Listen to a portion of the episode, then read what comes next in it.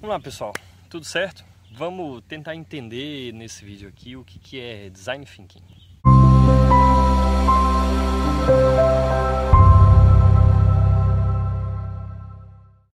Bom, primeiro eu vou tentar começar essa explicação fazendo alusão ao que seria um processo de resolução de problemas que usa o pensamento da engenharia, certo?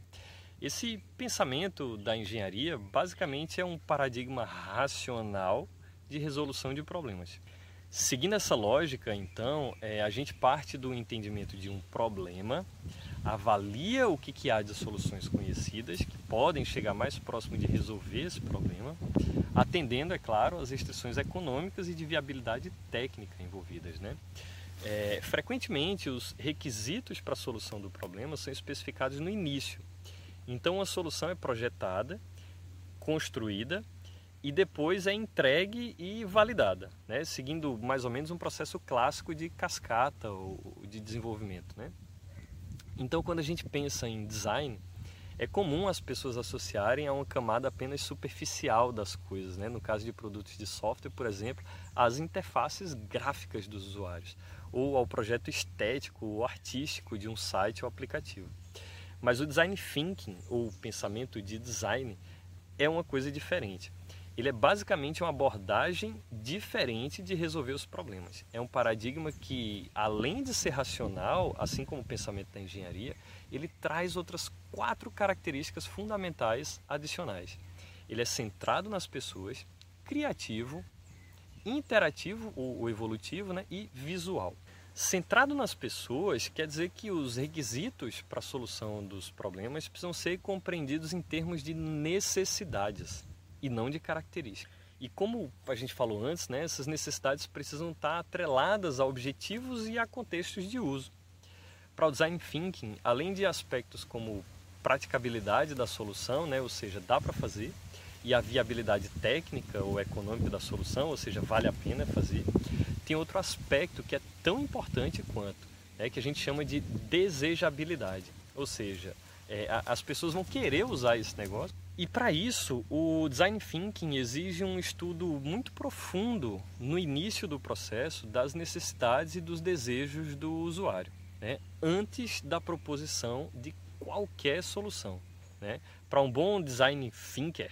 É, é fundamental que o sentimento de empatia seja muito bem exercitado. Ou seja, a gente precisa tentar se colocar no lugar dos usuários para tentar pensar ou enxergar o mundo como ele e compreender precisamente as suas necessidades. Nos próximos vídeos a gente deve conversar um pouco mais sobre algumas diferentes técnicas que uh, vão ajudar a gente a realizar um bom estudo do usuário. Mas além de ser centrado nas pessoas, o design thinking é um paradigma que de demanda criatividade também. Né? A criatividade no design thinking significa basicamente a predisposição a considerar como hipoteticamente válida as mais diferentes possibilidades de resolução do problema. E aqui a gente sempre busca é, encontrar um equilíbrio entre é, o que é desejável, o que é praticável e o que é viável, né? como eu comentei antes. Além de ser uma forma de pensar, o design thinking também traz uma abordagem de um processo que ocorre em ciclos e que codifica nesses ciclos diversas oportunidades para a gente questionar o que a gente está fazendo e pensar caminhos alternativos ou criativos para a construção das nossas soluções. E já que eu estou falando desse ciclo, né, outra característica do design thinking é a, a, que a gente passa a pensar em interações. Ou seja, pensar como um designer é pensar que o seu produto nunca está totalmente pronto. E sempre é possível melhorá-lo num novo ciclo de estudo do usuário. Criação, proposição da solução do problema e por aí vai. Por outro lado, ao contrário do pensamento da engenharia, né, lembra que eu falei que no pensamento da engenharia a validação acontece lá no final, quando o produto está pronto, construído. Né?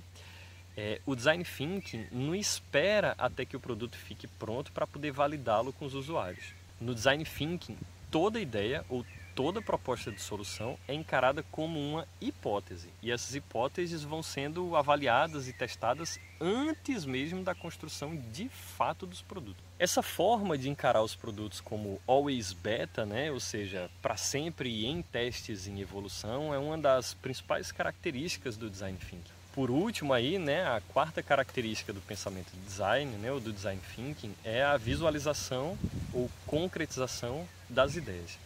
Vocês vão ver ao longo desse curso que tudo que a gente busca fazer seguindo o design thinking explora muito a concretização das ideias. Vocês vão perceber como a comunicação entre nós e, e, com os nossos usuários melhora de maneira significativa quando a gente desenha uma ideia no papel ou no quadro branco ou faz um protótipo, um boneco, qualquer que seja, da solução que a gente está construindo. A visualização é uma estratégia de usar imagens, de comunicar-se através da visualização de coisas concretas, justamente para diminuir a imprecisão ou outros problemas de compreensão gerados pela comunicação puramente escrita ou verbal. Expressar ideias em termos visuais faz com que todos os envolvidos no processo criem um entendimento comum do, do, do, que, que vai ser o produto no final de cada ciclo. O design thinking, no final das contas, é somente uma forma de pensar. Né? E uma forma de pensar que a gente vai exercitar ao longo de todo esse curso, ok?